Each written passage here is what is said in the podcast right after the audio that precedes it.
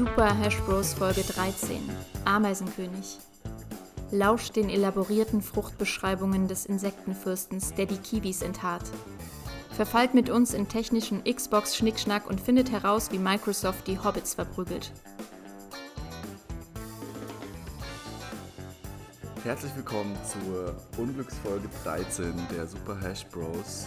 An meiner Seite ist Florian, der freigeistige, feenhafte Fastenfürst aus Frankfurt. Ich habe die Folge wirklich herbeigesehnt. Für mich ist es keine Unglücksfolge, sondern 13 eine sehr mystische, schon negativ behaftete, aber eine Zahl, die sehr viel mit Hexenwerk zu tun hat. Und unser Podcast ist ja auch das Ergebnis von einigem Hexenwerk. Äh, ja, und äh, wen ihr da auch gehört habt, der dieses tolle Intro gesprochen hat, ist der Frederik, auch bekannt als der Ameisenkönig von Berlin. Ich stelle mir, den Ameisen, stell mir den Ameisenkönig mit so einem Umhang voller herumkrabbelnder, kräuchender Ameisen, so ein Insektenfürst, der so eigentlich nur aus, aus Insekten besteht und über seine Spuren und seine Larven fallen lässt, weil, er aus, weil die Insekten schon seinen Körper aufgefressen haben von innen und Eier reingelegt haben. Das, das Bild ist gerade in meinem Kopf gekommen, als du das gesagt hast. Ich hatte ein komplett anderes Bild. Du meinst, die, der ist da schon irgendwie eine Person, die sich bewegen kann, aber die Bewegung kommt, weil der einfach angefüllt ist mit Ameisen. Und die Ameisen steuern den von innen. Das ist quasi ein, eine Symbiose, ein, ein lebendiger oder halblebendiger Ameisenbau, Ameisenbau-Zombie-König. Exakt. Ich bin so eine, so laufen, ich bin ein laufender Ameisenbau ausgehöhlt, die haben sich in meine Synapsen eingekneift und äh, steuern mich fern. Ja, nach deinen Geschichten, wie dein Zimmer erobert wurde und wie Ameisen einmarschiert sind, habe ich auch immer dran gedacht, ich habe dich nie darauf angesprochen. Kannst du da überhaupt ruhig schlafen? Weil du schläfst ja und die Ameisen machen ja dann einfach weiter und du bist quasi schutzlos ausgeliefert. Es war tatsächlich so, weil es halt war wirklich so, wie wenn du deine Stadt wird belagert und du schläfst aber trotzdem ein. Und du kannst nie sicher sein, ob du den nächsten Tag erleben wirst, ob dir nicht eine Ameise die Kehle durchschneidet oder dich ins Auge piekst oder was auch immer. Schlimmere Dinge in deinen Mund. Meine, meine schlimmste Horrorfantasie ist immer, dass irgendwelche Insekten, während ich schlafe, mit offenem Mund äh, in mein Gehirn oder durch meine Nase oder in meinen Rachenraum und dann sich in mein Gehirn beißen. Das ist meine schlimmste Albtraumfantasie. Ja, also es war nicht so einfach. Durchaus. Durchaus verständlich. Durchaus verständlich. Ja, ich habe mich heute von dir inspirieren lassen. Ähm, weg von den Albträumen zu Genussträumen. Ich habe nämlich auch mir mal Trauben besorgt. Und das erste Mal, dass ich seit langem mal wieder Trauben gekauft habe, nachdem du mich da mit deiner vollmundigen, tollen Beschreibung des Geschmackes ähm, inspiriert hast. Und jetzt habe ich auch diese sensationellen Trauben. Also man kann diesmal auch wieder sagen, äh, Super Hash Bros. sponsored by Trauben. Wie so oft. Oder wie in der letzten Episode auch schon. Und äh, ja, ich, ich kann deine Begeisterung wirklich nur teilen. Es ist ein rundum gelungenes Snack-Lebensmittel. Ja, das ist vollendet, abgeschlossen. Es ist zu Ende gedacht. Weißt du, manche Früchte sind einfach nicht zu Ende gedacht. Zum Beispiel Granatapfel. Das ist nicht zu Ende gedacht, das Design. Verstehst du? Da ist die Evolution erst bei, bei 60 Prozent angelangt. Äh, ja, der muss. Unkompliziert, es muss kompliziert. Du hast da die ganzen Kerne, du hast eine mega Sauerei, musst ein Messer, dann suppt die ganze Kacke raus. Äh, weißt du, und Trauben ist einfach abgerundet. Das ist wie so ein, so ein, so ein, so ein eingefrorener Tropfen Honig, der so mit so einer perfekten Schutzhülle verdaulich verzehrbar ist. Ja, Granatapfel ist, ist auch wirklich ein einziger Pain. Möchte ich gar nicht dran denken. Also das wäre, wenn ich jetzt hier einen Granatapfel hätte, fast unmöglich, da gleichzeitig noch zu podcasten. Dann würde ich hier eine gigantische Sauerei anrichten. Danach sieht es aus, als hätte man äh, ein kleines Spanferkel geschlachtet, weil alles so rot voll gespritzt ist und die Finger, die Finger voll roter Suppe laufen. Wenn du, wenn du, ein, wenn du eine Frucht, äh, also Frucht jetzt mal eng gefasst, alles was süß ist und irgendwie nach Frucht schmeckt, ja, ich meine jetzt nicht die biologische Definition von Frucht. Wenn du dir eine Frucht äh, äh, nehmen könntest und sozusagen die Verpackung, das Packaging, das, das, das natürliche Packaging ändern könntest um den Geschmack zu erhalten und, und vielleicht noch leichter an diesen Geschmack zu kommen, welches, welche Frucht würdest du als erstes dafür auswählen? Und wie würdest du es wie würdest du es anders machen? Oh, das ist eine, eine sehr tiefgründige Frage. Also ich hatte eben eine Idee zum Thema Ananas, weil Ananas ist ja auch so eine Frucht, die mega geil schmeckt eigentlich, mhm. aber die zu preparen und die aufzuschneiden und ich habe äh, auch eine. diese ganzen bappigen, diese ganzen bappigen Hände, die du danach hast und geht die Hälfte daneben und du hast diesen Strunk, der hart ist, den kannst du nicht essen, du musst diese komischen Augen rausschneiden. Du piekst dir meistens irgendwelche selber ein Auge bei raus bei, diesem, bei dieser Stachelpalme, bei, dieser, bei diesem grünen Zeug, was da oben rauswächst. Und wenn das mal sozusagen neu reversed engineert werden könnte in so eine Frucht, die man einfach so nehmen kann und einfach sich in den Mund stecken kann, das wäre perfekt. Mit dem Ananas-Flavor. Ich glaube, das wäre, dafür wär, würden Leute viel, viel Geld zahlen. Ja, das kann ich mir auch, also wenn das wirklich so eine Frucht ist, so ähnlich wie ein Apfel oder wie eine Traube oder eine Kirsche, hast du so eine dünne Haut, die du mitessen kannst, steckst einfach in den Mund und hast dann so diesen perfekten Ananas-Geschmack, der auch noch umso frischer ist, weil es ja dann ja. richtig saftig knackt. Puh, boah. Warum, warum, haben wir eigentlich noch keine neuen Früchte mit Gentechnik entwickelt? Also für mich, ich habe gerade auch überlegt, hm, das ist zwar wirklich nur eine kleine Hürde, aber ich denke, das würde die Frucht auch nochmal extrem aufleveln, aufwerten. Und zwar die Kiwi. Kiwi auch oh. ähnlich wie Ananas hat auch diesen komischen weißen Strunk, den man meistens nicht essen. Manchmal ist er auch irgendwie weich, man kann ihn mitessen, aber meistens, finde ich, kann man ihn nicht mitessen. Und dann ist da also diese komische haarische Hülle und die musst du da irgendwie entfernen und dann verlierst du auch durchaus Fruchtfleisch, was, was einfach verloren geht, weil es eben da dran hängt. Und wenn du die Kiwi auch so hättest, einfach so ready to eat, wie so eine Pflaume, unfassbar Ey, geil. Unfassbar das wäre unfassbar geil. Und, und genau diesen gleichen Gedanken hatte ich vor exakt vor ungefähr zwei Jahren. Und dann habe ich irgendwie irgendwo mitbekommen, dass man Kiwi mit Schale essen kann. Und dann dachte ich mir so, was? Mein ganzes Leben ist eine Lüge. Ich habe das immer so ausgelöffelt, so umständlich. Und dann, wie du sagst, dieser weiße Strunk ist nicht richtig rausgekommen und du hast dich vorab gefuckt und so. Trotzdem geiles Geschmackserlebnis auf jeden Fall. Aber es war halt so aufwendig. Du konntest nicht einfach mal neben einem Film einfach dir diese Kiwi reinschaufeln, sondern du musstest dann wie so ein Gehirnchirurg da rumpulen in dem Ding und dir das Zeug da raus, die Suppe da rausholen. Äh, und dann habe ich ich habe Kiwi dann eine Zeit lang einfach echt mal ausprobiert, mit Schale zu essen. Und es geht echt. Man denkt ja so, dieser flaumige Filz, der würde voll stören, das würde voll das Mundgefühl nerven. Das war jetzt mein erster Gedanke. Klar, ich wusste auch, dass man Kiwi mit Schale essen kann, aber man will sie ja nicht mit Schale essen. Weil dieses, dieses haarige, ich habe es noch nicht probiert, aber das wirkt auf mich, als wäre das dann ein ganz absurdes Mundgefühl. So als hätte man einen Teddybär verschluckt, der nach Kiwi schmeckt. Du, du, also es hat, es hat auf jeden Fall ein bisschen was vom Teddybär, es ist aber auf jeden Fall um einiges schwächer, als ich gedacht hatte. Also es ist äh, angenehmer, also viel angenehmer, als ich gedacht hätte. Ähm, aber du musst halt abwägen, was ist dir wichtiger? Willst du trockene Hände? Willst du ein angenehm, willst du es angenehm essen können oder willst du dir äh, zehn Minuten lang einen abfacken, um dann deine Kiwi da geschält oder ausgehöhlt zu haben? Das ist halt, das ist halt ein Trade-off. Aber, Aber auf jeden ja Fall, wenn man lazy ist, ist es eine gute Option. Einfach ah, mal reinbeißen in eine Kiwi. Aber es kann doch auch eigentlich nicht so schwer sein, diese Haare abzukriegen. Also es muss doch Maschinen geben. Einem Rasierer. ja, kann, weiß nicht, irgendwie in, der Chemie, in so einem Chemiebad, wo die Haare einfach weggeätzt werden und dann hast du so eine ganz smooth Klatte. Äh, oder die werden so gewaxt, wie beim Waxing. Kiwi-Waxing. Die, die kriegen, äh, die werden an so Klebebändern, an so Klebebändern rollen die so runter und dann bleiben die Haare kleben und dann hast du so eine super smooth schöne Kiwi. Ja, das wäre nicht schlecht. Gut, was auch smooth ist heute, sind äh, meine Übergänge. äh, weg, vom, weg vom Obst.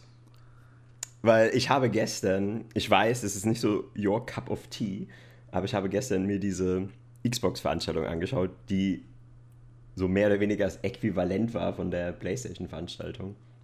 Nur, dass eben die Xbox schon bekannt war. Aber das war eben so das, wo Microsoft die Muskeln geflext hat und gezeigt hat, was sie können und ja, dich eben abgeholt haben. Und ich möchte da einfach nur so ein paar Sachen zu sagen. Also vielleicht ist es ja auch für dich interessant, weil einfach nur so zum Kontrast zu dem, was wir bei Sony erlebt haben. Mhm. Und ich würde da gerne so ein Bild zeichnen. Also du warst ja dabei bei Sony sagen wir, wir haben jetzt so zwei ehrenhafte Kampfsportler, so zwei Karate-Meister zum Beispiel. Und Sony ist der eine Karate-Meister und wir Zuschauer sind der andere Karate-Meister. Und da hat Sony schon, wie es eben für die Japaner sich auch rühmlich ist, oder wie es für die Japaner rühmlich ist, mh, ehrenhaft gezeigt und hat sehr mh, respektvoll angefangen, weil es ging halt so los, man hat sich abgetastet und so die richtigen Knaller kam so am Ende. So am Ende hat dann Sony so richtig gesagt, okay, das, das kann ich eigentlich, das ist mein Schwarzgurt. Und äh, ich, ich kann auch dir mal so einen richtig harten Kick in die Fresse geben. Zum Beispiel so einen Demon Souls Kick in die Fresse. Mhm. Wo man dann schon so ein bisschen, die, wo einem die Luft wegbleibt und man strauchelt und denkt so, okay, gut, gut. Und Microsoft, ich, ich muss trotzdem den Hut vor denen ziehen, weil das hätte ich nicht erwartet. Du musst dir vorstellen, also wir sind wieder in dieser Situation, wir stehen im Ring, wir haben die beiden Karatemeister, ehrenhaft. Und ich jetzt quasi als einer Repräsentant der Zuschauer verbeuge mich so und ich weiß, okay, es geht gleich der Kampf los und es wird erstmal so abgetastet. Und ich verbeuge, und wenn ich verbeuge, tritt mir der andere mit voller Wucht in die Eier, dass mir die Spucke wegbleibt und zieht mir dann noch mit einem, mit so einem stumpfen Gegenstand eine über den Kopf und ich liege am Boden, blute und weiß überhaupt nicht mehr, was los ist. Und so ungefähr hat Microsoft seine Pressekonferenz begonnen, nämlich einfach knallhart in die Fresse Halo Infinite. Einfach ihr Trump Card, das, worauf alle gewartet haben. Einfach, es geht los und bam, bam, einfach mal mit einem Knall gestartet. Voll in die Fresse. Ich habe einfach nur gedacht so, what? Ist, wie bitte? Halo? Halo Infinite? Ich dachte, das sparen sich für den Schluss auf, aber nee, knallhart, voll in die Eier. Und keine Kompromisse, kein Gelaber, keine Zwischensequenzen, nichts Vorgerennertes. Es geht einfach los und das Spiel läuft. Es ist so quasi, du schaltest wie als würdest du Xbox anschalten und es läuft. Und es war smooth, es war 60 Frames, 4K. Und es war einfach, wie sich Halo anfühlen muss. Also es hat wie ich das Gefühl, wenn du zum allerersten Mal Halo gespielt hast, ich habe eigentlich Halo 1 nie gespielt, du stellst mir vor, selbst obwohl ich es nicht gespielt habe, haben sie mich gecaptured und habe gedacht so, okay, das ist einfach nur das, wofür Halo steht. Also sie haben alle, alle abgeholt, Fanservice hier und da. Und ja, ich kann nichts anderes sah's, sagen sah als... es gut aus, das Halo?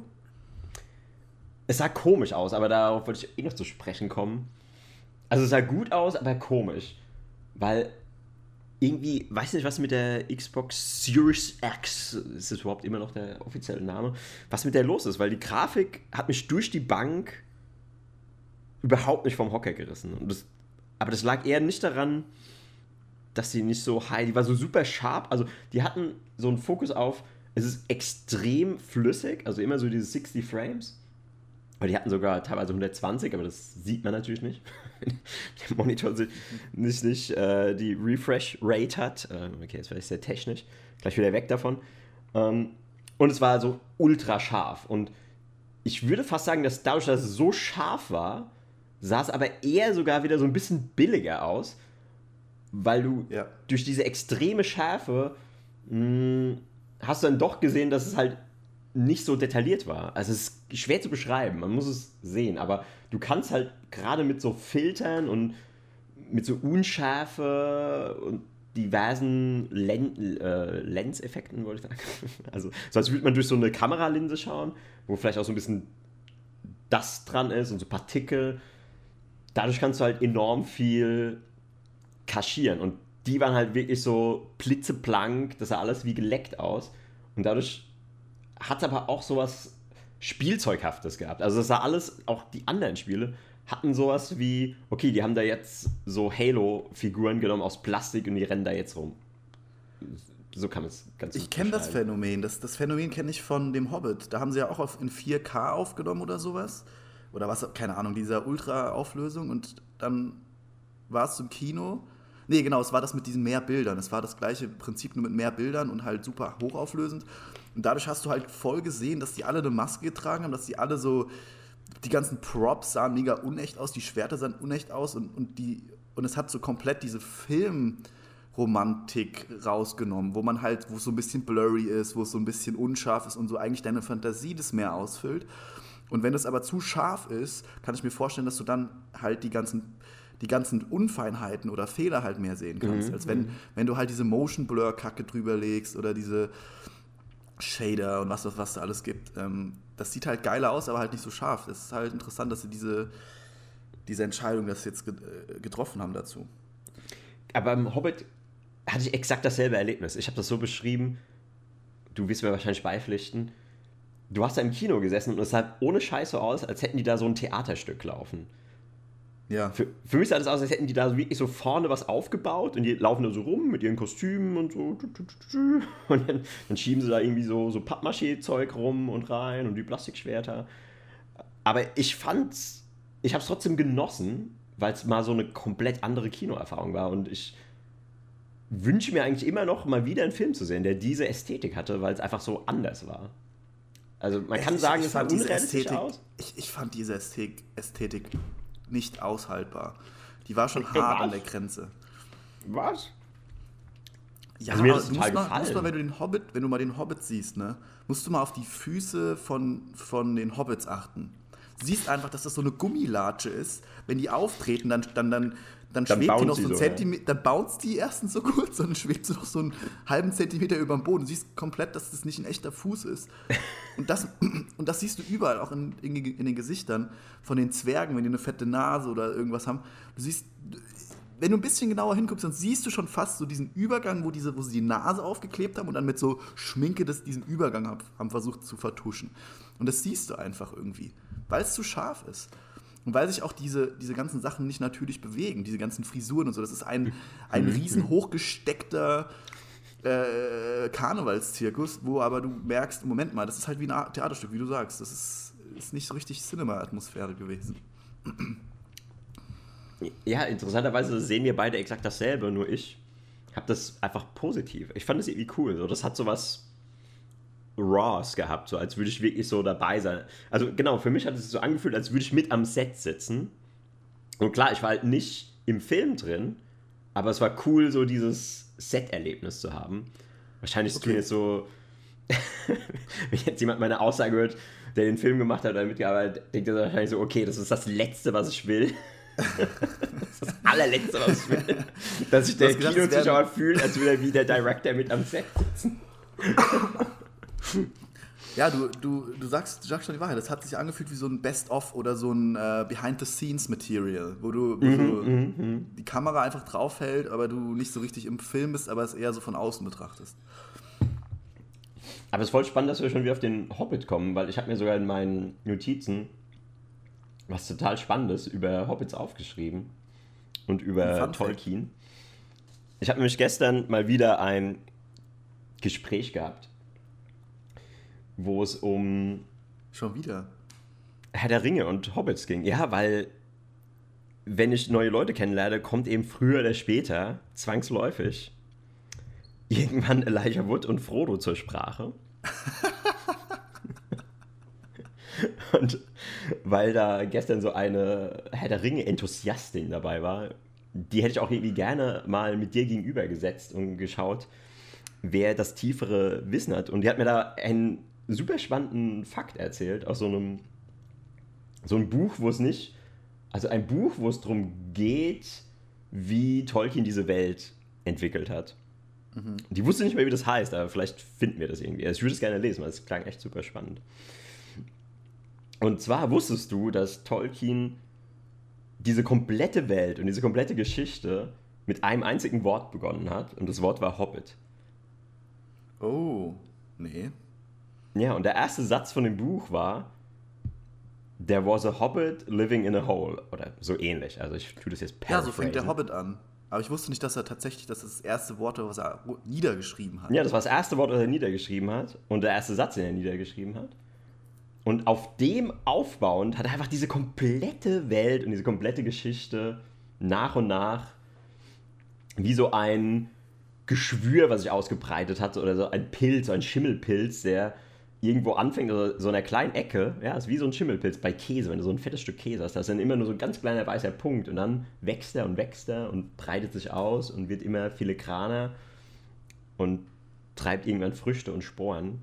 Und das hat mich, ja, das hat mich fasziniert so sehr, dass ich dachte, okay, das klingt nach einem super spannenden Buch. Es ist fast so, als, als als würde er sich diese, als würde er sich selbst diese Geschichte schreiben. Er fängt mit was an und hat eigentlich noch gar keinen richtigen Plan, wo das hinführt. Das ist ja eigentlich auch eine Reise für den Autor dann.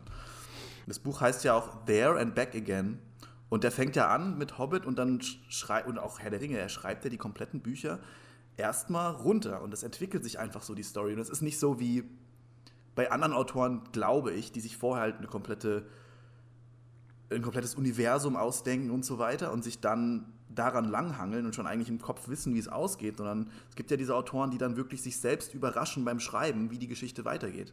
Und das vorher nicht geplant haben. Wahrscheinlich war er auch so jemand. Ja, das ist ein super Stichwort, weil genau, da fällt mir noch was ein. Das war auch noch so ein Fakt, weil er hat anscheinend mal gesagt, das ist ein ganz bekanntes Zitat von ihm, er hat diese Welt und diese Geschichte nicht erfunden, sondern er hat diese Welt und diese Geschichte entdeckt. Hm. Und das spricht ja Bände, genau das, was du gerade auch ausgeführt hast, dass er quasi das in sich selbst erforscht hat. Also er hat immer sich weiter vorgetastet. Er hatte, genau wie du sagst, nicht diese komplette Karte, sondern so wie wenn du bei so einem Echtzeitstrategiespiel diese dunkle Karte hast und alles ist schwarz und du hast erstmal nur so eine Einheit und dann hast du einen kleinen Punkt, der so freigelegt ist und nach und nach legst du die ganze Karte frei und du gehst aber immer nur von einem Schritt zum nächsten. Und ja, es ist einfach eine ganz spannende Art zu schreiben, weil ich bin so ein komplett anderer Typ. Also wenn ich Ideen habe für etwas oder etwas schreibe, auch bei so Schularbeiten oder ich bin ja so ein extrem analytischer, strukturierter Typ. Und ich brauche immer so ein Framework, ich brauche immer so ein Skelett. Also ich schreibe dann immer zuerst ein Inhaltsverzeichnis, wenn ich irgendwas schreibe. Wow. Und ich mache mir erstmal so ein Ziel, wo ich hin will. Ich mache erstmal so den ganzen Rahmen. Und dann fülle ich diesen Rahmen. Also ja, so wie also ich gehe da quasi so dran, wie Gott die Menschen geschaffen hat. Also ich baue erst das Skelett. und dann fülle ich das so nach und nach mit Fleisch und Leben. Und zum Ende hauche ich dann ihm noch das Leben ein. Du orientierst dich an den Besten, ne? An Gott. Ja, so, so schreibst du deine Geschichte. den Besten orientieren. und Gott hat ja bekanntlichermaßen auch erstmal die Regeln aufgestellt erstmal die zehn Gebote, dann die physischen Regeln, dann die äh, Gravitation, diese ganze Kacke. Und dann hat er gedacht, ach, was, was wird jetzt hier gut reinpassen? Ah, ein genau. Frosch, ein Vogel und am Ende vielleicht sogar ein Mensch. Ja, sogar ein Apfel. Ich habe den Apfel ja nur reingemacht, damit wir irgendwann merken, ach ja, der It's Apfel fällt vom Baum. The apple is a trap. und da muss es wohl irgendwas geben, was an dem Apfel zieht. Äh, ja, ja, der hat da überall so wie so Brotkrumen gelegt dass wir irgendwann sein Spiel, was er sich da ausgedacht hat, mit den ganzen Regeln äh, so langsam aber sicher durchschauen. aber ich glaube, das ist so ein. Das ist. Also, wenn das wirklich so war und wir leben quasi in so einem Rätsel, wir sind quasi in so einer Art Escape Room. Den, das ist einfach der, der größte Escape Room der Welt, nämlich Gottes Escape Room. Und wir erforschen den und entschlüsseln alle Rätsel. Nur, dass im Gegensatz zu den Escape Rooms, die man so spielt, man nicht irgendwann rauskommt, sondern jede Tür, die du entschlüsselt hast oder jedes Rätsel, was du gelöst hast und öffnest, da kommt einfach immer mehr Rätsel. Ja. Und, und das ist dann einfach so ein, so ein endloser Cycle. So nach dem Prinzip, okay, du, du hast irgendwie ein Rätsel, löst es, machst eine neue Tür auf, dann kommen zwei Rätsel raus. Dann löst du die beiden, dann kommen auch nochmal wieder zwei Rätsel raus. Und so wird es, wird es exponentiell immer komplexer. Und selbst wenn du wahrscheinlich ganz am Ende die letzte Tür, die richtige Tür findest, dann schreitest du durch und dann siehst du, okay, jetzt bin ich wieder am ersten Rätsel angekommen. äh, ja, das ist ja auch diese Theorie von dem Universum und so. Wir steppen jetzt direkt wieder. Sehr wissenschaftlicher Einwurf vom Freddy. Das ist auch die Theorie vom Universum und so. Okay. also das halt im Endeffekt das nicht endet. Also man sagt ja immer, ja, das Universum dehnt sich aus und so, aber man in der Vorstellung ist es dann so, dass dann so eine imaginäre, wie bei Fortnite oder so, oder bei PUBG halt, anstatt dass die Kugel kleiner wird, wird die halt größer. So stellt man sich das dann ja vor, wenn, man, wenn das Universum sich ausbreitet. Also es, es, ist, es, es wird halt immer größer und es erweitert sich immer mehr. Aber man fragt man sich natürlich, ja, was ist denn jetzt hinter dem Punkt, wo es schon hingekommen ist? Also es ist jetzt bis zu, bis zu Stelle 10 gekommen, auf der Skala von 1 bis 100. Und was ist denn auf Stelle 12? Verstehst du? Und das Universum ist aber scheinbar nicht so, dass es da überhaupt eine Stelle gibt, wo nichts ist. Es gibt, geht dann einfach da woanders weiter. Ja, das ist, das ist unser begrenzter Verstand. Ja, genau. Zeit krümmt sich, Raum krümmt sich, alles, diese ganzen physischen Gesetze, die wir hier so als fest sehen, können sich ja auch ändern. Licht kann sich krümmen, Gravitation kann, kann äh, Licht krümmen und, oh Gott, das ist so viel gefährliches Halbwissen. Aber es ist auf jeden Fall, gibt es scheinbar, wenn es jetzt ein Physiker zuhört, gibt es einfach gerade nur so den mega Uri Geller kann auch Löffel krümmen. Nicht nur Licht kann, nee, Licht kann Gravitation, nee, andersrum. Gravitation kann Licht krümmen und Mentalisten krümmen Löffel und das ist ungefähr, aber das ist dieselbe Kraft ist dieselbe Kraft. Genauso wie die. Weil die Gravitationskraft, die das Licht krümmt, ist dieselbe Kraft, mit der der Mentalist den Schlüssel oder deine Uhr anhält. Ja. Ja, genau. Das ist einfach nur ge ge gezielte Gravitation. Also der, der denkt sich diese Gravitation in den Löffel rein und also so funktioniert das doch. So war, so war das doch. So wird es auch erklärt. Also ich glaube, Uri Geller war ein, war ein, äh, ein Fake. Äh, aber stelle jetzt eine, eine breite The Hypothese auf, mhm, äh, an der wir uns wahrscheinlich jetzt kurz äh, einen kurzen Disput, an dem ich jetzt kurz einen kurzer Disput entfacht. Ich glaube, es ist möglich, dein, einen Löffel oder feste Materie zu verändern oder in einen anderen Festigkeitszustand zu bringen und dadurch die Illusion zu erschaffen, dass du den Löffel biegst. Also du meinst jetzt mit reiner Gedankenkraft, das hast du jetzt nicht gesagt, weil dass es möglich ähm, ist, weiß ich auch, wenn ich ihn genau, in den Schmelzofen mit, lege. Genau, mit Gedankenkraft. Also du, okay. ich meine, im Endeffekt ist ja ein Schmelzofen, wenn du dir vorstellst, wir sind ja auch nur ein, wir sind ja ein, wir sind ja eine Matrix, ne?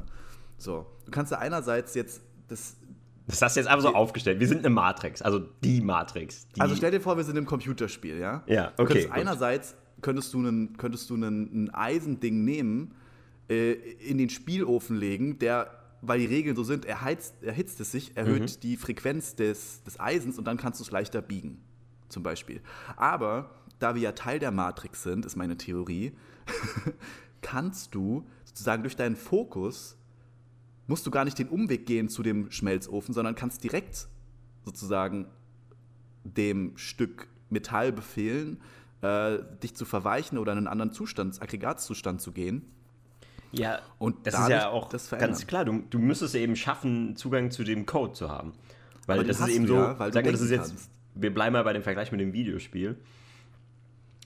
Das ist so kodiert, dass das Eisen, also der, der Eisenstange, die hat diese Eigenschaften im Programmcode festgelegt. Wenn man die ins Feuer legt, was ja auch programmiert ist, dann wirkt es sich darauf aus, dass es weich wird. Aber wenn du einfach genau. diesen Trigger einfach so auslöst im Code, dass die Stange jetzt weich wird, so als wäre sie im Feuer gewesen, dann hast du es einfach so ohne das Feuer geschafft. Und wahrscheinlich ist es so ähnlich auch mit den Mentalisten. Aber ich habe da noch eine, ich weiß jetzt nicht, wo da der Disput ist bei uns. Ich, hab, ich würde jetzt sogar noch eine wildere Behauptung aufstellen. Okay. Und zwar halte ich bereit. Ich hoffe, du sitzt. Ich sitze. Okay, gut. Also meiner Meinung nach gibt es diese ganze Fake-Zauberei wie Wahrsagen, Astrologie, Mentalisten und so diese Kartentricks-Zauberer und wie heißen sie alle? Diese Ehrlich-Brüder, diese Showmagier, genau. Ja. Die wurden von denen, die echt diese Kräfte haben, quasi erfunden und ins Leben gerufen, damit sie von sich selbst ablenken können, weil sie ja sonst als dieser Außenseiter, der halt diese enormen übermenschlichen Kräfte hat, natürlich gejagt, ausgenutzt und im Endeffekt ausgerottet werden würden, weil so ist es halt immer. Ist ja immer so, dass wenn es eine, wenn es wenige gibt, die was Besonderes haben oder Wertvolles haben, dann will die Masse das immer denen wegnehmen. So funktioniert Okay, auch die ich, ich, Menschheit. ich sehe deinen, ich sehe deinen Punkt. Ich würde diese These äh, erweitern. Und zwar gehe ich so weit, dass ich sage, die, diese, diese Straßenkünstler, diese Mentalisten, diese Hobbyzauberer und so weiter, die sind alle sozusagen auf dem gleichen Weg, in dem gleichen Skill. Und jetzt zum Beispiel ein Mentalist, der auf einer Hochzeit auftritt, ja, der kann ja auch deine Gedanken lesen und vorhersagen, welche Zahl du sagst, weil er es dir vor in dein Gehirn eingepflanzt hat und so. Ich habe das schon gesehen. Das ist gar nicht so. Es gibt relativ viele Typen, die das machen können. Auch relativ mit hoher Wahrscheinlichkeit, dass sie es hinkriegen.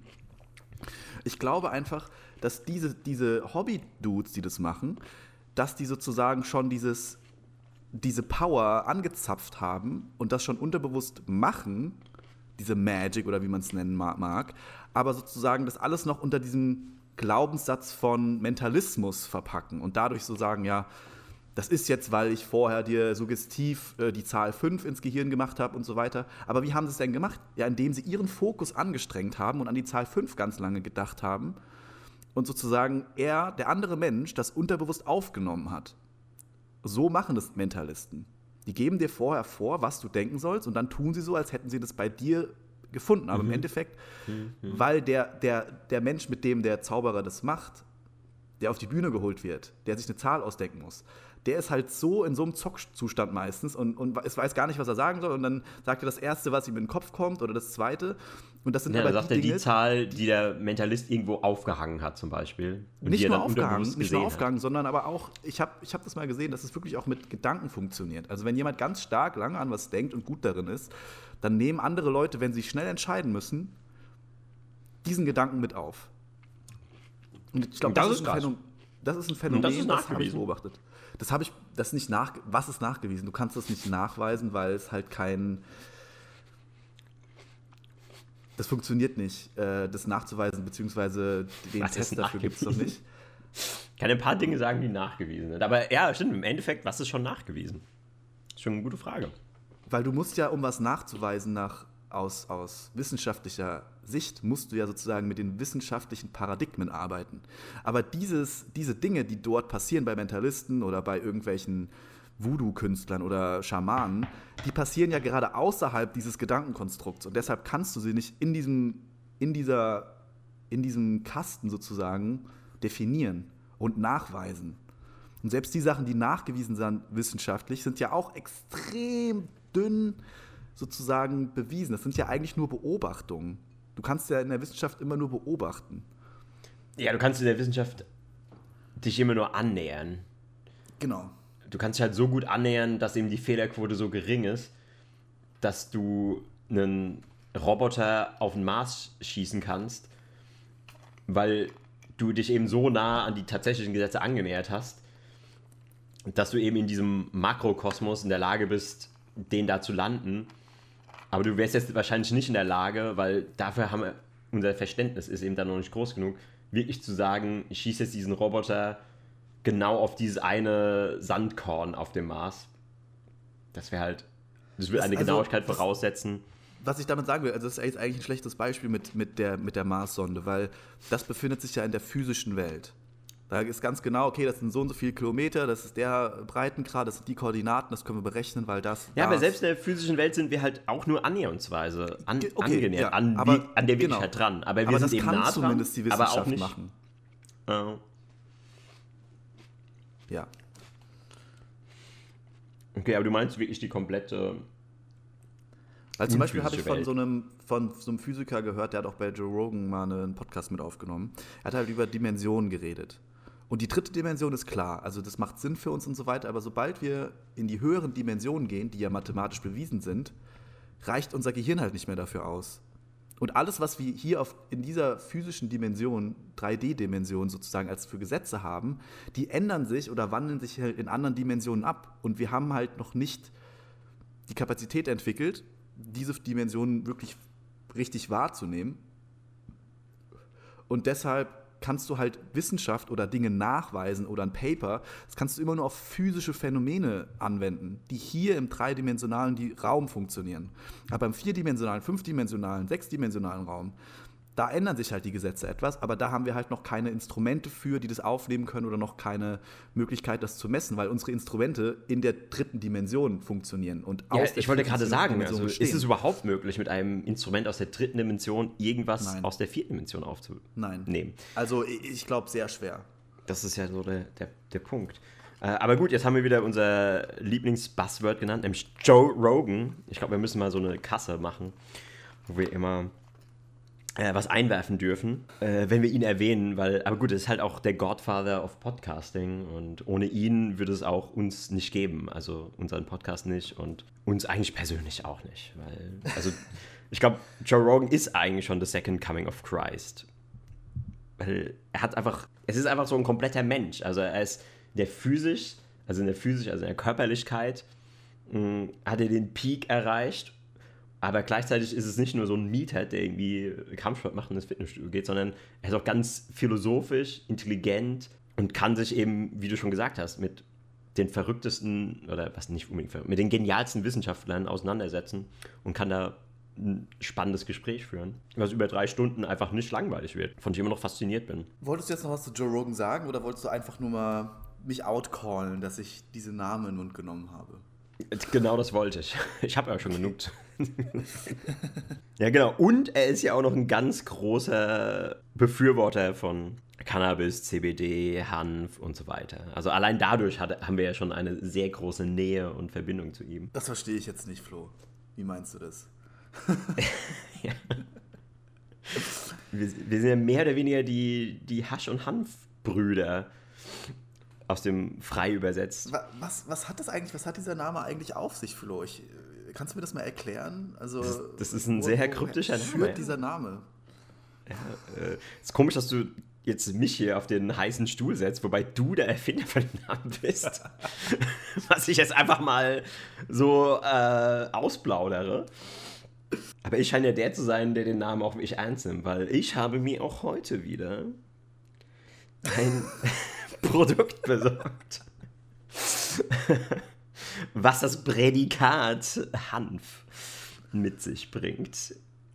Also ich glaube, wenn es mehr Hanfprodukte gibt, bin ich irgendwann pleite, weil ich kann einfach nicht. Wenn ich irgendwie, wenn ich irgendwas sehe und da steht Hanf drauf, dann kaufe ich das einfach wie so ein Automatismus. Da- Das ist einfach, da ist das THC, das hat so seine eigenen grünen Bahnen in meinem Gehirn und wenn ich dann sowas sehe, wo so ein Blatt drauf ist, ein Hanf steht, dann ist das wie so ein direkter Draht, dann geht es, überspringt es so den, den rationalen Teil, also vorne. Ich glaube, vorne ist so dieses Entscheidungssystem im Gehirn, also der, der frontale Kortex. Der wird übersprungen und geht direkt ins Stammhirn, wo gesagt wird, greif hin und kauf es.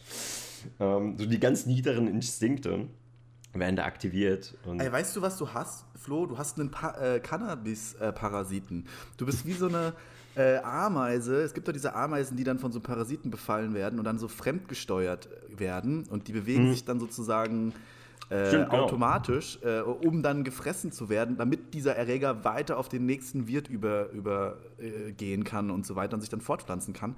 Die Ameise verliert komplett, die wird ein Zombie. Es gibt Ameisenzombies, die dann, ich glaube, bei Tag oder bei Nacht eins von beiden auf einem hohen Grashalm krabbeln weil ihm der Parasit das halt sagt, also sie sind fremdgesteuert. Normalerweise ist das sehr gefährlich für Ameisen, weil da natürlich die ganzen Fressfeinde von oben kommen, Vögel, Spatzen, was Exakt, auch ja. immer.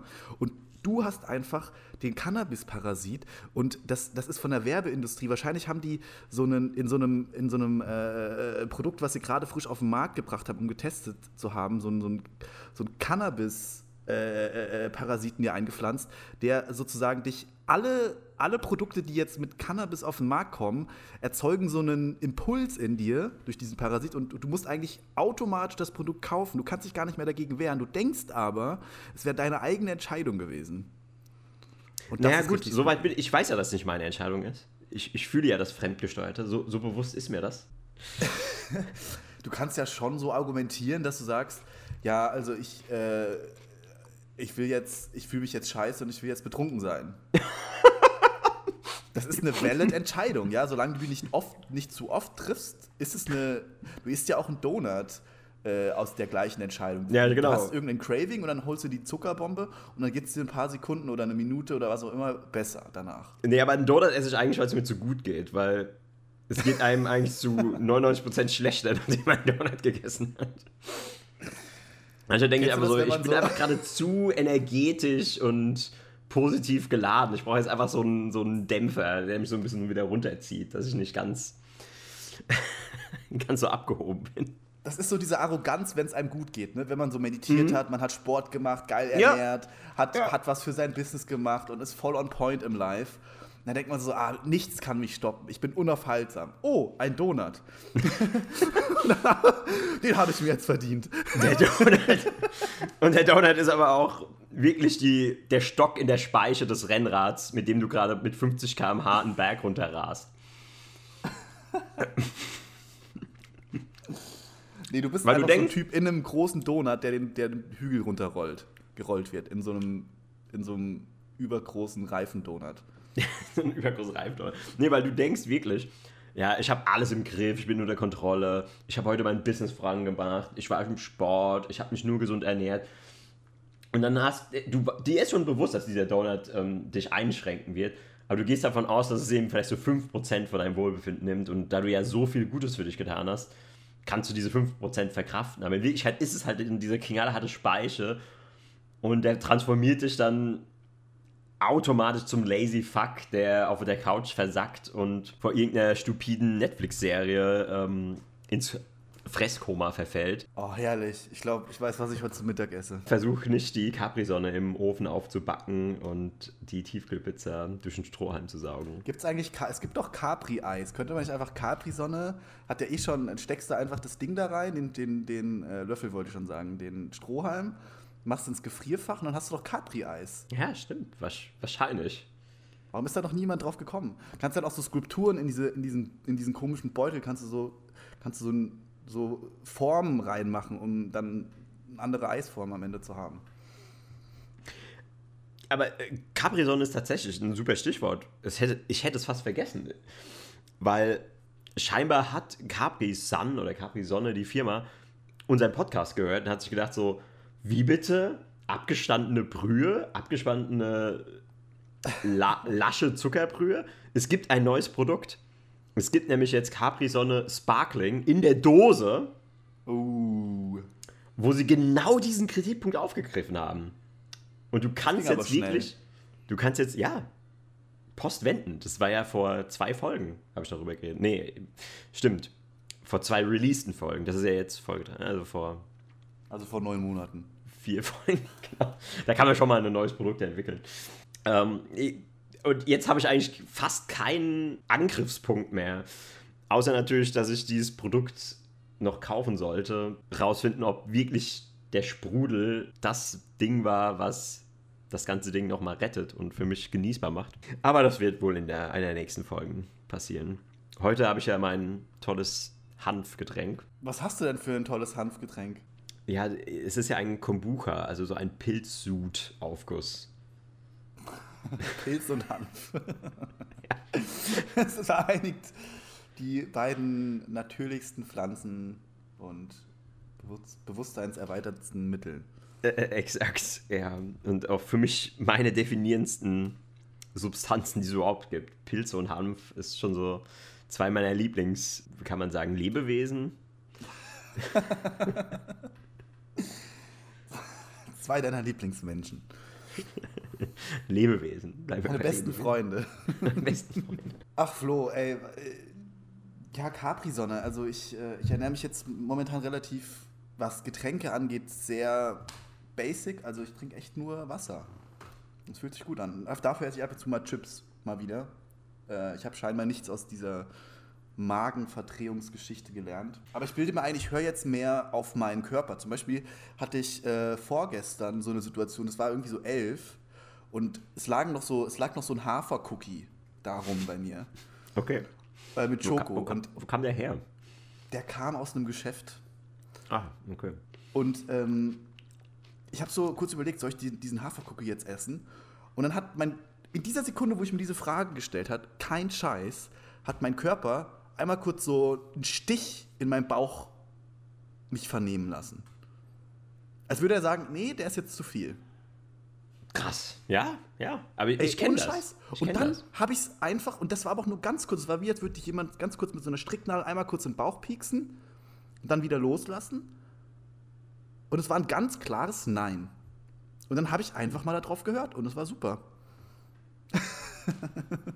Ja, aber das ist exakt der Effekt, wenn du im Einklang mit deinem Körper bist. Weil nach meiner schamanischen Zeremonie, die ich ja lang und breit ausgeführt habe, da habe ich ein Detail vergessen, weil am Tag danach war ich in der Stadt unterwegs und da sind wir an einer Eisdiele vorbeigekommen und es ist anscheinend so die super fancy Hipster Eisdiele des Jahrtausends mit so einer jungen Dame aus Australien, die so spezielles australisches Eis, was auch immer der Unterschied ist, nach Deutschland gebracht hat.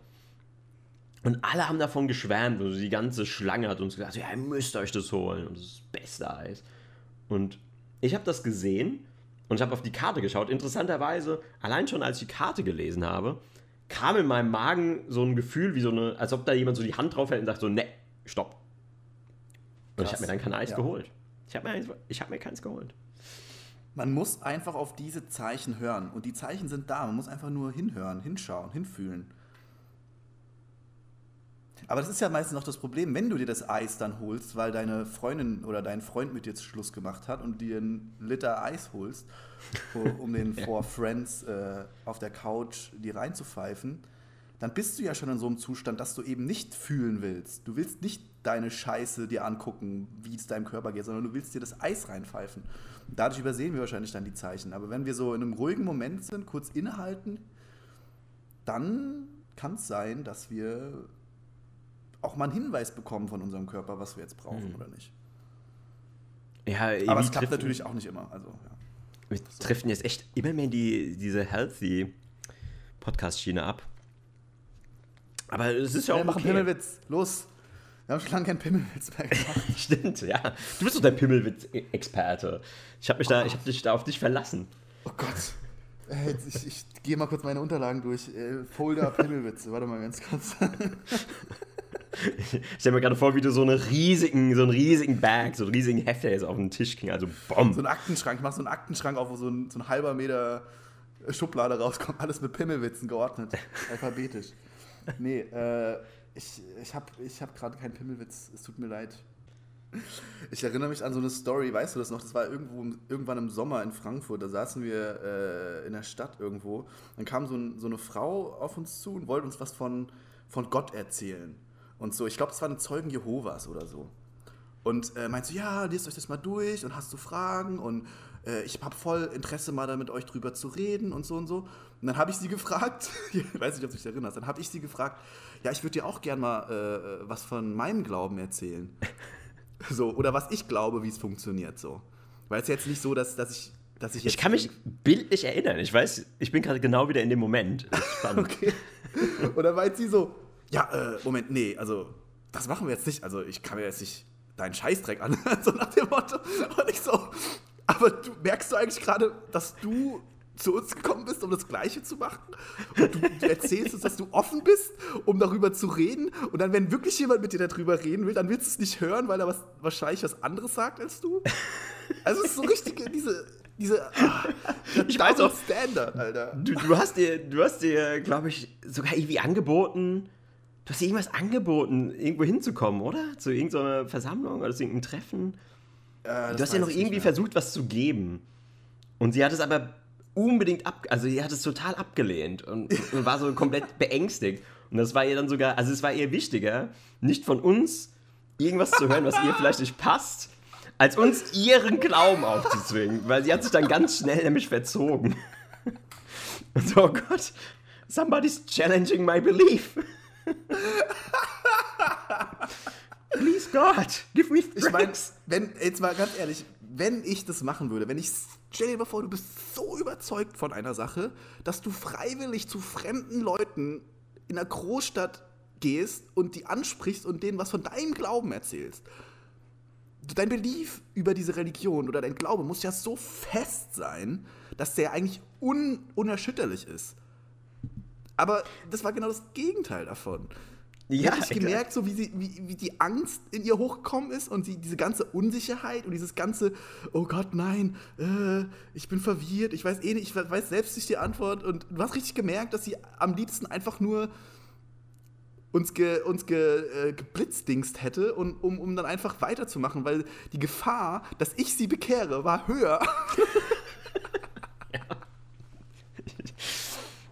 als dass sie uns irgendwie was Neues erzählt oder uns bekehrt oder so immer. Das ist einfach, es war wie so bei Age of Empires, wenn du so zwei Mönche hast, ein roter und ein blauer, die sich gegenseitig bekehren wollen. Und der eine, und der eine hat ein Upgrade auf Bekehrgeschwindigkeit, weißt du? Und ich war der Typ, der, der schneller bekehrt. Die einzige Möglichkeit für sie war einfach abzuhauen. Das ist eh, nee, aber noch viel besser. Age of Empires ist eh grandios mit diesen Mönchen immer. Oh. Und, äh, aber besser war noch, wenn zwei aufeinander getroffen sind, die beide genau gleich waren. Und dann war das aber wie ich so ein, so ein Kräftemessen. Und der, der halt so eine Millisekunde früher angefangen hat, mit seinem Stab zu bekehren, der hat es dann eben am Ende gerissen. Nein, aber du hast ja was richtig Gutes angesprochen, weil sagen wir mal, wir gehen wirklich mal davon aus, diese Leute in diesen Religionsgemeinschaften, sagen wir die Zeugen Jehovas, sag mal, die sind jetzt wirklich überzeugt davon, zutiefst im Herzen. Sie wissen einfach, dass ihre Religion die einzige Lösung ist und dass wir alle, die ganzen restlichen Menschen, wir sind einfach der Verdammnis ausgesetzt. Wir, wir werden im Fegefeuer dahin vegetieren bis in alle Ewigkeit. Wenn das wirklich so, wenn du so überzeugt wärst, dann würdest du die ganze Zeit schreiend durch die Straße rennen. Leute! Ihr müsst unbedingt. bitte! Das ist die letzte Chance. Da würdest du doch alles geben. Da würdest du doch an den, an den Türen trommeln. Du würdest, das wäre so, wie wenn ein Haus brennt. Das wäre so, wie wenn du, das wäre so, wie wenn du einen Asteroiden sehen würdest, der auf die Erde zu rast und du würdest die Leute warnen wollen. Und du bist aber der einer der wenigen und du bist halt in so einer Astro Asteroidensekte und nur ihr habt die Teleskope, um den zu sehen. Dann würdest du doch auch alles tun, in das in deiner Macht steht, um die Menschen von diesem Asteroiden zu informieren, zu sagen, hey, da kommt was auf euch zu und ihr müsst was tun dagegen. Und solange das nicht passiert, solange die Zeugen Jehovas nicht schreiend durch die Straßen rennen und mich aus, dem, aus der Wohnung zerren, solange nehme ich die nicht für voll. Aber ich wollte gerade sagen, also Zeugen Jehovas ist da ein schlechtes Beispiel, weil ich dachte eigentlich, das machen die. Also die, die, die, die klopfen noch an jeder Tür und stehen an jeder Ecke und äh, äh, äh erhalten Predigten. Und, Aber die machen so äh, halbarschig. Also das sind ja wohl die halbarschigsten Jobs überhaupt. Also wenn, wenn die so ihren Job machen würden, sagen Zeugen Jehova, so wie die bekehren, hätte ich die nach einer Woche entlassen. Also bitte. Ich meine, guck mal, die stehen in der Fußgängerzone passiv rum mit so einem Prospekt in der Hand und erwarten dann, dass irgendjemand stehen bleibt und sie anspricht. Also die, die, die tun ja noch nicht mal approachen. Die, die, die, zeigen ja nur Präsenz. Es ist so, wie als würden die nachsitzen und als würden die so ihre, ihre Nachsitzzeit äh, absitzen. die stehen doch bestimmt die ganze Zeit da und denken nur so, oh Gott, hoffentlich ist es bald vorbei. Tatsächlich, ja, aber. Äh, ich werde die Zeit vergeht so langsam, wenn du einfach nur stehst und hast so ein Prospekt in der Hand, wo Freiheit, oder? Nee, Turm? Irgendwas mit Turm? Der Leuchtturm? Leuchtturm steht ja, glaube ich, Wachturm.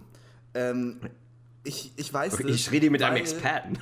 Ja, das ist auch echt so, weil ich bin Teil, also ein kleiner Teil von meiner Familie ist Zeugen Jehovas. Und als kleiner Furz haben die mich da mitgenommen am Anfang. Ich habe aus der ersten, aus der First Person es erlebt. Es ist jetzt kein Scheiß. Es ist jetzt kein Scheiß. Ich meine es vollkommen ernst. Ich habe aus der ersten Perspektive über, über, äh, mitbekommen, wie es ist, an fucking Türen zu klopfen und predigt und die Leute zu bekehren. Ich habe das mitgemacht als kleines fucking Kind. Und ich kenne die ganzen Sachen, was die sagen. Ich, ich, weiß, ich weiß das, Alter. Und deshalb dachte ich, das war ein schlechtes Beispiel. Also in einer Großstadt, ja, da stehen die gechillt an der Ecke und, und weiß ich nicht. Aber als auf dem Dorf oder kleineren Städten, da haben die wirklich wie so Bezirke und Routen, wer jetzt wann wo vorbeikommt und wo klingelt. Und das ist wie so ein, wie so ein Door-to-Door-Sales. Und die haben dann auch so, so Teams, die die einteilen und die haben Dienste, die eingeteilt sind. Und das, das ist, also das, was du gerade gesagt hast, mit an der Tür klopfen und äh, fucking ihren Glauben in die Welt rausschießen, das machen die eigentlich schon ziemlich krass. Ja, ich, ich bin trotzdem noch der Meinung, nee, wenn sie, aber wenn sie überzeugt wären, dann würden sie die Tür eintreten. Weil dann wäre es ihnen auch egal, ob, ähm, weil Was ist schlimmer, ins Gefängnis kommen oder die Strafe Gottes? Du musst dann Äh, einfach um Strafe den Gottes. Mitmenschen. Ja, genau, deswegen. Du musst einfach alles geben, um die Menschen zu bekehren. Und wenn du bei denen einbrichst, wenn du die Tür eintrittst und wenn du die zwingst und entführst, weil das ist wichtiger. Das ist wichtiger, weil dieses Leid, was du erfährst, wenn du nicht ein Zeugen Jehova bist, ist viel schlimmer als das Leid, was du erfährst, wenn die dich entführen, knebeln, in einen Wagen werfen und dann irgendwie in so einem Keller einsperren und über Tage dich bekehren. Ist doch klar. Ja gut, aber du, du musst ja auch, also, oh Jesus, hörst du die Musik im Hintergrund? Ziemlich laut. Ähm, Nein. Gleich, vielleicht müssen wir gleich äh, aufhören, aber ähm, ich habe, ähm, ich habe, ähm, was wollte ich sagen? Jetzt, jetzt habe ich meinen Faden verloren. Jetzt habe ich meinen fucking Faden verloren. Ja, wir sind sowieso am Ende. Wir können jetzt auch, äh, die Folge 13 war eben sehr religiös, aber es passt ja auch. Zahl Genau, 13 alle, kommt ja alle auch. aus- gläubigen Jünger werden jetzt wahrscheinlich von uns abfallen, die uns bis jetzt gehört haben. Ja, ich glaube auch, dass wir gerade in der religiösen Community ein sehr treues Following gehabt haben.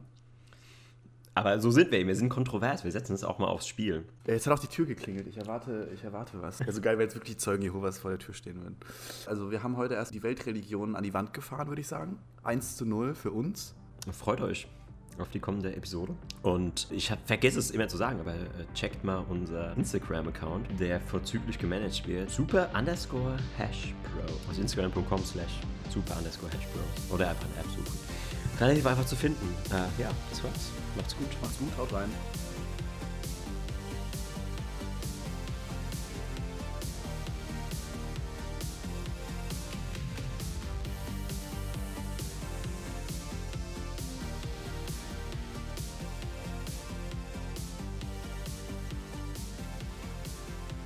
Ich da irgendwie so Porzellan im Hintergrund.